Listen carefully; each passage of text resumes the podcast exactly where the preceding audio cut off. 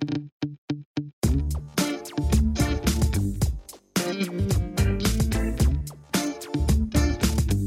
Bonjour à tous et bienvenue pour cette cinquième édition du podcast Le Fondamental Talk, un rendez-vous dédié à la santé mentale. Dépression, anxiété, burn-out, bipolarité, schizophrénie, des maladies mal comprises et encore tabous en France. Alors pour en parler, nous recevons chaque mois un psychiatre ou un chercheur. Avec le soutien de la Fondation Fondamentale, l'objectif est bien d'informer sur ces maladies et de déstigmatiser les malades. Pour cette cinquième édition, nous recevons le docteur Baptiste Pignon, psychiatre à l'hôpital Albert Chenevier à Créteil et membre de l'Alliance fondamentale. Avec lui, nous allons parler du cannabis et de son effet sur la santé mentale. Baptiste Pignon, bonjour. Bonjour, merci de me recevoir. En France, la consommation de cannabis concerne près de 4 millions de personnes, dont plus d'un million de consommateurs réguliers. Docteur Baptiste Pignon, ces chiffres doivent-ils nous inquiéter? Euh, nous sommes les plus grands consommateurs de cannabis d'Europe. D'ailleurs, euh, ce que j'ai en tête, ce sont des chiffres encore plus élevés que ceux que vous venez de citer. Et euh, oui, je pense qu'on peut s'inquiéter parce que le cannabis, de par le fait déjà qu'il est, il est souvent consommé avec du tabac, et en plus de par ses effets propres, et on va en parler entre autres ses effets sur la santé mentale, provoque des, des, dommages, des dégâts, et qui sont, en soi doivent nous inquiéter. Et c'est un facteur de quelle maladie mentale? La principale maladie psychiatrique euh, dont le cannabis est un facteur de risque, ce sont les troubles psychotiques, dont la schizophrénie est euh, le trouble psychotique le plus fréquent. C'est également euh, un facteur de risque des troubles bipolaires, euh, à une moindre échelle que, euh, que, des troubles psychotiques et de la schizophrénie. voilà, notamment, c'est un facteur de risque important de ces deux maladies. Alors, à l'âge de 16 ans, les Français sont les premiers consommateurs de cannabis en Europe. Est-ce que l'âge de la première consommation de cannabis a un impact direct sur la santé mentale et le risque de souffrir de schizophrénie? Comme souvent en épidémiologie et particulièrement en épidémiologie psychiatrique, c'est-à-dire la science euh, de la mesure euh, euh, des effets de, certains facteurs de risque sur donc le, développement d'une maladie ultérieure, plus c'est précoce, plus l'usage est précoce, plus le risque est important. Et ça, plusieurs études l'ont montré. Globalement, euh, contrairement à certains autres facteurs environnementaux, le cannabis a été euh, très très étudié, l'est encore aujourd'hui parce qu'il y a euh, des nouveaux produits, il y a, on va peut-être en parler après, un changement de certains produits, une augmentation de, de la concentration de certaines composantes. donc il y a encore des recherches et il y a encore une actualité, mais c'est un facteur de risque qui a été très étudié et l'impact de la précocité des premières consommations, notamment des premières consommations est important. Plus c'est précoce, plus le risque est élevé. Merci. Alors quels sont les symptômes qui doivent alerter les proches, les parents ou amis? Alors la schizophrénie, euh, puisque je pense qu'on va parler euh, essentiellement de cette maladie, commence euh, dans la jeunesse, chez l'adulte jeune. Hein, le, pic de, début chez l'homme, c'est 18-20 ans. C'est un peu plus tard souvent chez la femme. On pourrait, on pourrait revenir dessus d'ailleurs parce que c'est un peu plus tard chez la femme probablement à cause d'une consommation de cannabis qui est plus fréquente chez les hommes, probablement que c'est en partie ce facteur qui joue. Et euh, les premiers symptômes de schizophrénie sont très variables d'une personne à l'autre. Euh, on distingue deux modes de début. Un mode de début qu'on va appeler insidieux, euh, qui peut en fait se caractériser par beaucoup de, de, symptômes différents, mais par un changement dans le tempérament, dans la personnalité, dans les opinions, le fait de s'intéresser tout d'un coup à euh, des choses nouvelles, souvent des choses ésotériques. Euh, le fait d'avoir des sauts d'humeur, une irritabilité, des troubles du sommeil. Euh, donc voilà, des, symptômes comme ça très spécifiques qui vont s'aggraver progressivement. Souvent, il y a un repli social aussi. Le, jeune adulte ou l'adolescent est moins proche de ses parents, de ses amis, de sa famille. et après, les premiers symptômes de la schizophrénie en soi, ce sont souvent euh, les hallucinations, euh, souvent des hallucinations acoustico-verbales, c'est-à-dire le fait d'entendre des voix, euh, le fait d'avoir des idées en dehors de la réalité, qu'on va appeler idées délirantes, souvent des idées délirantes de persécution, c'est-à-dire le fait de se sentir persécuté, ce sont les principaux symptômes du début. Et donc voilà pour le mode insidieux. Pour le mode aigu, c'est donc quelqu'un qui globalement garde le même fonctionnement jusqu'à en quelques jours avoir un début qu'on appelle un coup de tonnerre dans un ciel serein qui est moins fréquent que le début insidieux et qui va se caractériser par des idées délirantes et des hallucinations souvent, euh, et euh, avec une anxiété euh, associée à ces idées délirantes, à ces hallucinations très fortes, voilà, qui va être un tableau beaucoup plus bruyant. Le cannabis en circulation aujourd'hui comporte davantage de THC. Pouvez-vous nous dire ce qu'est cette molécule et quelles conséquences peut avoir une plus forte concentration de THC dans le cannabis? Alors le cannabis, c'est un nom générique pour euh, pas mal de substances euh, assez différentes consommées, euh, différentes selon le, mode de consommation, différentes selon les extraits de la plante que qu'on va utiliser, selon le fait que ça a été associé ou pas à d'autres substances.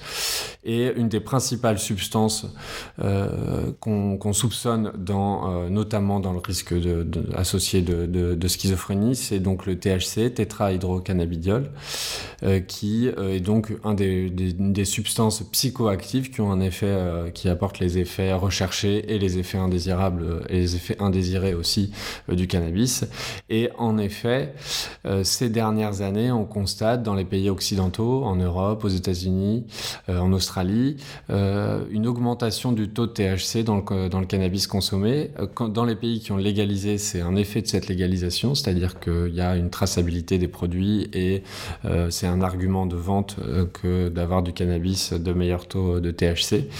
Euh, voilà, et ailleurs, c'est euh, juste euh, probablement aussi un effet de la demande. et cette augmentation du taux de THC dans le cannabis, elle est problématique en ce sens que, donc, comme je disais, c'est la substance qui probablement provoque les dommages sur la santé mentale. Après, on a, on a pour le moment peu de recul sur quels sont les effets en termes de risque de schizophrénie, c'est-à-dire est-ce que le cannabis récemment produit avec des taux de THC bien supérieurs, parfois deux à trois fois supérieurs à ce que c'était il y a 15 ou 20 ans. Euh, on a peu de recul sur, euh, parce que en fait, euh, l'intervention du cannabis par rapport au développement de la maladie, souvent il y a plusieurs années entre les deux. Donc on a peu d'impact épidémiologique précis, peu d'enquêtes qui peuvent nous dire quel va être cet effet, mais on peut craindre une augmentation des maladies liées à la consommation de cannabis. À partir de combien de joints par mois ou par semaine estimez-vous que les personnes risquent de développer une schizophrénie? Le cannabis euh, a été pointé dans le risque de schizophrénie pour la première fois par une étude suédoise sur les conscrits, hein, les, euh, jeunes hommes faisant le service militaire en Suède à la fin des années 80. L'étude date de la fin des années 80. Ils avaient en fait posé des questions aux conscrits euh, et mesuré 20 euh, ans plus tard quelles étaient leur évolution de par les registres des données de santé qui les Scandinaves sont très en avance sur les registres de données de santé et ils avaient montré que euh, à partir de, euh, d'un antécédent de consommation de 50, au moins 50 joints, c'est-à-dire euh, donc au moins 50 occurrences de consommation, le risque était euh, très augmenté par rapport à ceux qui n'avaient jamais consommé ou qui avaient consommé moins de 10 joints dans leur vie. D'accord, c'est 50 joints dans une vie, c'est oui. ça? Donc ça, ça, ça sous-entend aller... un usage qui a au moins, pendant un temps, été régulier. D'accord, c'est très clair, donc ça peut arriver très vite. Oui. Quelle proportion de consommateurs réguliers peuvent être concernés par ces troubles psychiatriques? Alors dans cette étude donc sur les conscrits suédois, il y avait euh, 30 pour 1000, donc 3%, euh, des sujets ayant consommé plus de 50 joints dans leur vie qui allaient développer euh, ultérieurement une schizophrénie.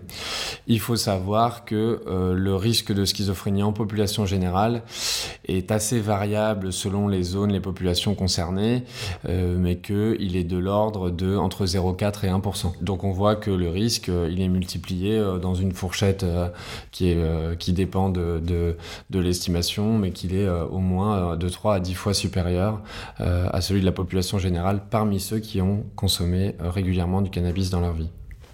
Et alors les pays qui ont légalisé le cannabis ont-ils connu une épidémie de schizophrénie? Grande question se posent énormément de chercheurs en épidémiologie psychiatrique. Et euh, pour le moment, on n'a pas les études pour répondre. Il y a euh, des petites études qui ont été faites, c'est-à-dire euh, avec des données qui n'étaient pas suffisamment intéressantes pour répondre de manière ambitieuse à cette question, qui montraient des petites augmentations des troubles psychotiques liés à la consommation de cannabis. Mais pour le moment, on ne peut pas répondre et on a besoin de 5-10 ans encore, je pense, pour pouvoir répondre de manière, euh, de manière satisfaisante à cette question. Merci. Le cannabis peut-il être un facteur aggravant des troubles psychiatriques en général? Alors, excellente question parce que euh, on sait que beaucoup des facteurs de risque euh, de certaines maladies euh, sont aussi des facteurs aggravants. C'est-à-dire que non seulement ils, augmentent le risque, mais quand on a la maladie et qu'on a eu ce facteur de risque par rapport à ceux qui ont la maladie qui n'ont pas eu ce facteur de risque, on a une maladie qui est plus sévère. Et c'est vraiment le cas principe, c'est le cannabis. C'est-à-dire que les patients qui souffrent de schizophrénie et qui consomment du cannabis, ils ont plus de décompensation, ils ont plus d'hospitalisation, ils ont plus de troubles du comportement. Euh, voilà, c'est massif. Et ça, beaucoup de beaucoup d'études différentes y répondent, répondent par euh, cette répondent à cette question positivement. Et c'est le cas aussi euh, des troubles bipolaires. Dernière question. Quels conseils donneriez-vous à des parents confrontés à l'addiction au cannabis de leur enfant? Ce n'est pas toujours simple hein, de trouver les mots justes. Y a-t-il des choses à dire et d'autres à ne surtout pas dire? Excellente question, réponse euh, pas facile. Euh, c'est vrai que euh, c'est souvent une période où les liens entre les adolescents et leurs parents est plus difficile et où les conseils sont reçus aussi plus difficilement. Je pense que ce qui est important dans un premier temps, c'est avant tout d'informer sur les risques. donc les risques, on a parlé de la schizophrénie, on a parlé de troubles bipolaires, ils concernent aussi par exemple celui de faire des accidents quand on prend la voiture, etc. donc ils ne concernent pas que la santé mentale. Euh, et aussi, je pense que euh, ce qui est bien, c'est d'essayer de, repérer s'il y a déjà des complications de cette consommation. On a parlé euh, de, maladies mentales graves, mais il y a aussi des conséquences qui sont plus immédiates, qui peuvent arriver dès l'adolescence, que sont le fait d'avoir plus de difficultés à réfléchir, à travailler à l'école, le plus de difficultés à se motiver, parfois de la méfiance, hein, ce, qu'on a, ce que les patients appellent un peu de parano, qui est très mal vécu. Donc déjà évaluer les conséquences euh, immédiates, euh, voilà, de, sorte de pouvoir euh, repérer s'il y a une détresse liée à cette consommation ou pas liée à cette consommation et pouvoir essayer d'en discuter et de réduire au plus vite la consommation et d'arrêter. Merci Baptiste Pignon. Merci Constance.